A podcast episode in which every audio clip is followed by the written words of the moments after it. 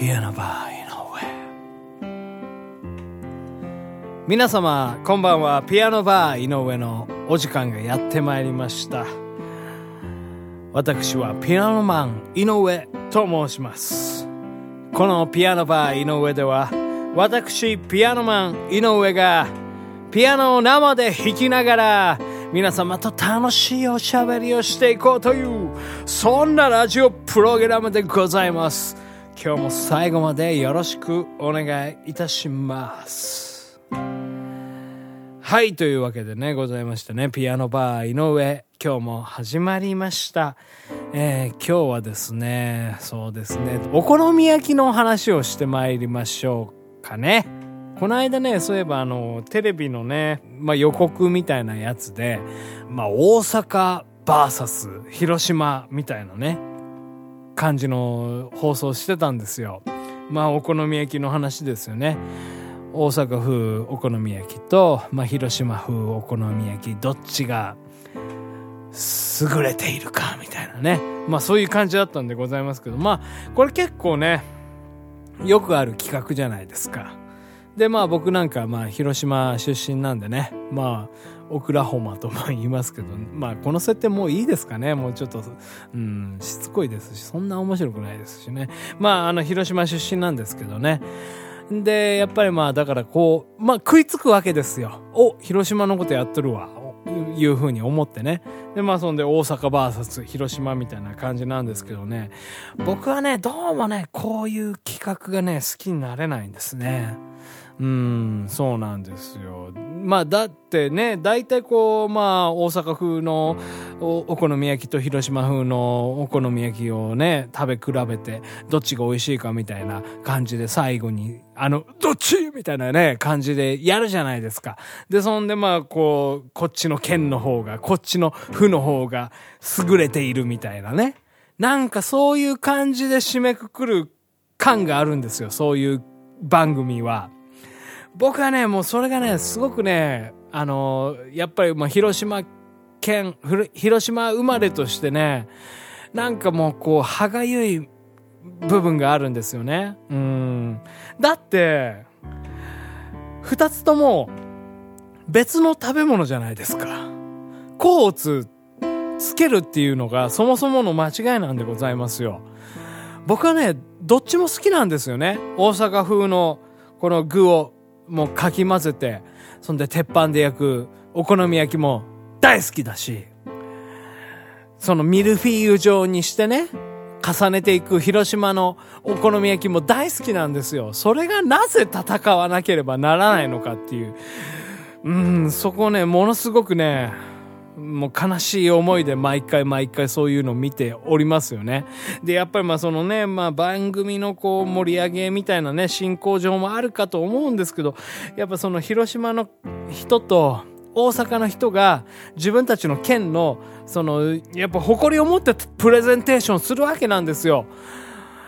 でね、やっぱね、もう、その、自分の県のお好み焼きのね、素晴らしさを、だけをまあ語るならいいんですけど、でも、そこでね、どうしてもね、こう、ディスる人とかいるわけですよ。その、広島県の人がね、例えばね、大阪のお好み焼きってあんなかき混ぜてさ、みたいな、とか、まあ広島のやつはまああんなキャベツなんか蒸したらダメやろ、みたいなこと言ったりするじゃないですか。もうね、僕はね、それがほんとね、心苦しくてね、もう嫌なんすよね。だってもう、美味しいもん、どっちも、美味しさの質が違いますから、で、なんかそのね、お互いのね、あのーこう、自分を持ち上げるために他人を蹴落とすみたいな、なんかね、そういう悪口っていうのがね、結構もうそういうお好み論争みたいな時ってもうすごくあるんですよ。嫌なんですよね、もうそういうのがね、本当に。だってね、もうその大阪のお好み焼きってやっぱもうこう最初にね、まあ、あれですよね、全部かき混ぜるじゃないですか。で、そんでこう、それを鉄板で焼くわけですよ。で、そしたらね、ふわふわのお好み焼きができるわけですよ。美味しいじゃないですか。ふわふわで。ふわふわで美味しいですよ。お好み、あ大阪のお好み焼き僕はね、ふわふわでね、とても大好きでね、よくね、自分でも作りますよ。あのー、なんかこう、感触とかね、まあ割とまあちょっと今日は、あの、この後いろいろあるから、まあ軽めにご飯食べようかな、みたいな、いう時にね、もう重宝するんですよね。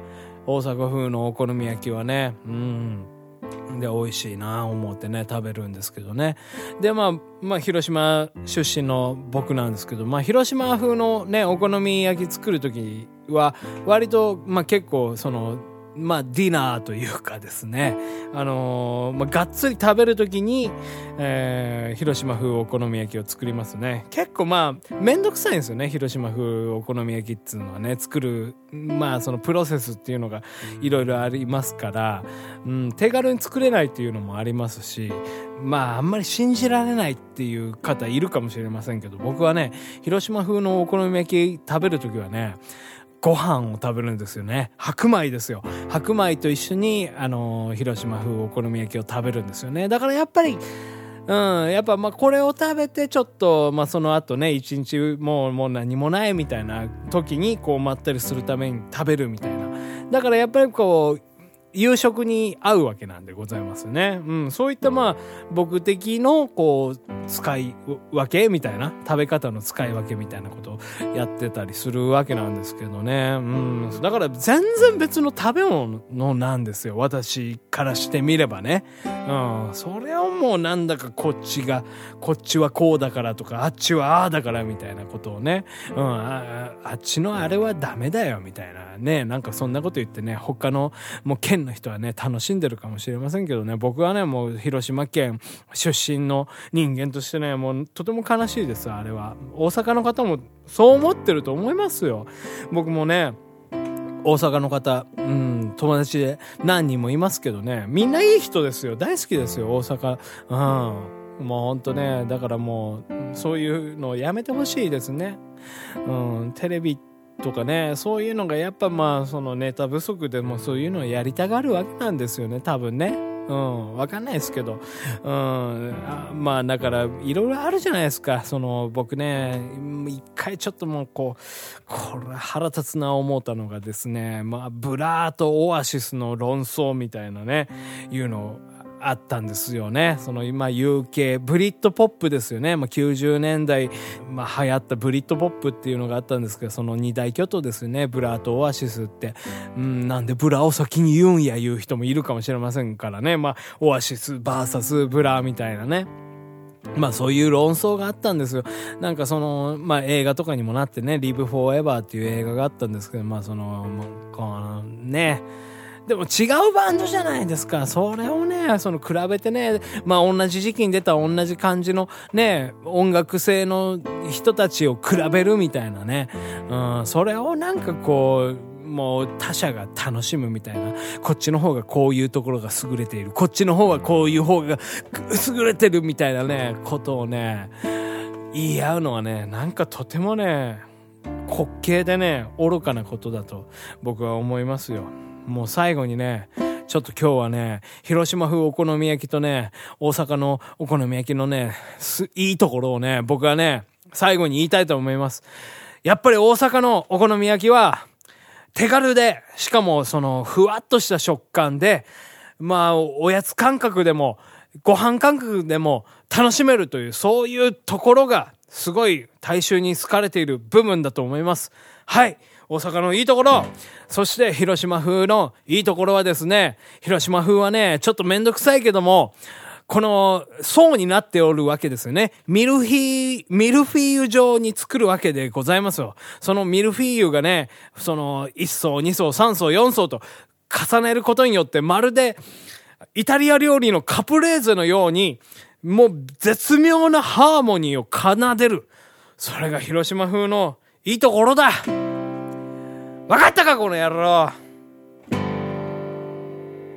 お好み焼き最高！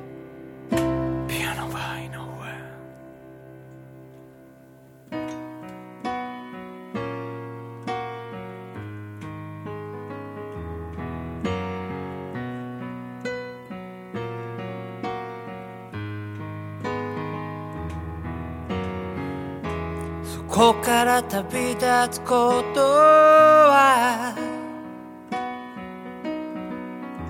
とても力がいるよ。波風立てられること嫌う人ばかりで。でも君はそれでいいの？楽がしたかっただけなの。僕を騙してもいいけど自分はも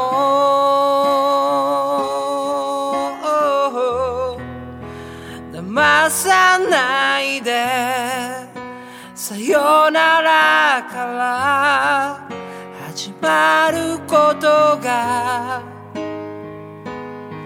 たくさんあるんだよ。本当のことが見えてるならその思いを僕に見せてさよならから始まることがたくさんあるんだよ。本当のことは見えてるんだろう。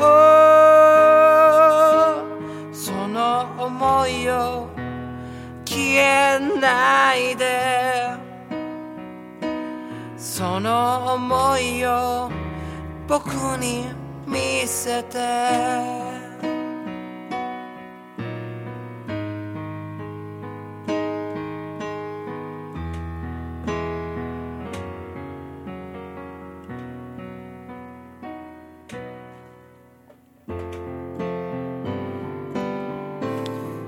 ピアノバー井上そろそろお別れのお時間でございます。今日はねちょっとね後半まああまりのねこの怒りで熱くなってしまいましたけどねうんまあでもやっぱりもう本当もうねどっちも愛してますよ皆様にもどっちも愛してほしいと思いますもうねやっぱ自分に近いものだけをこうね宣伝してやるとかってどうかと思いますよ。うん。その、やっぱまあ、いいものをね、紹介していかないとね、いけないと思います。その忖度みたいなものでね、うん、何かをこう、に優越をね、つけるみたいなことっていうのはね、間違っておると思いますからね。うん、そうなんですよ。まあ、ご飯を食べましょう、とりあえずね。はい、ご飯は美味しいですから。はい。えー、この番組ではですね、感想とか、えー、苦情とか、井上に歌ってほしい曲とかも、もう、もうざっくばらにもう、もう募集しておりますんでね、もう本当にもうお気軽、お気軽に、お気軽に送っていただきたいなというふうに思います。どうにかして送ってくださいよ。もうそういうことでございますからね。ということでね、えー、また明日お会いいたしましょう。えー、明日はね、50回記念ということでね、今までの演奏した曲を一挙紹介しようと思います。お楽しみ。ピアノバイのウェル。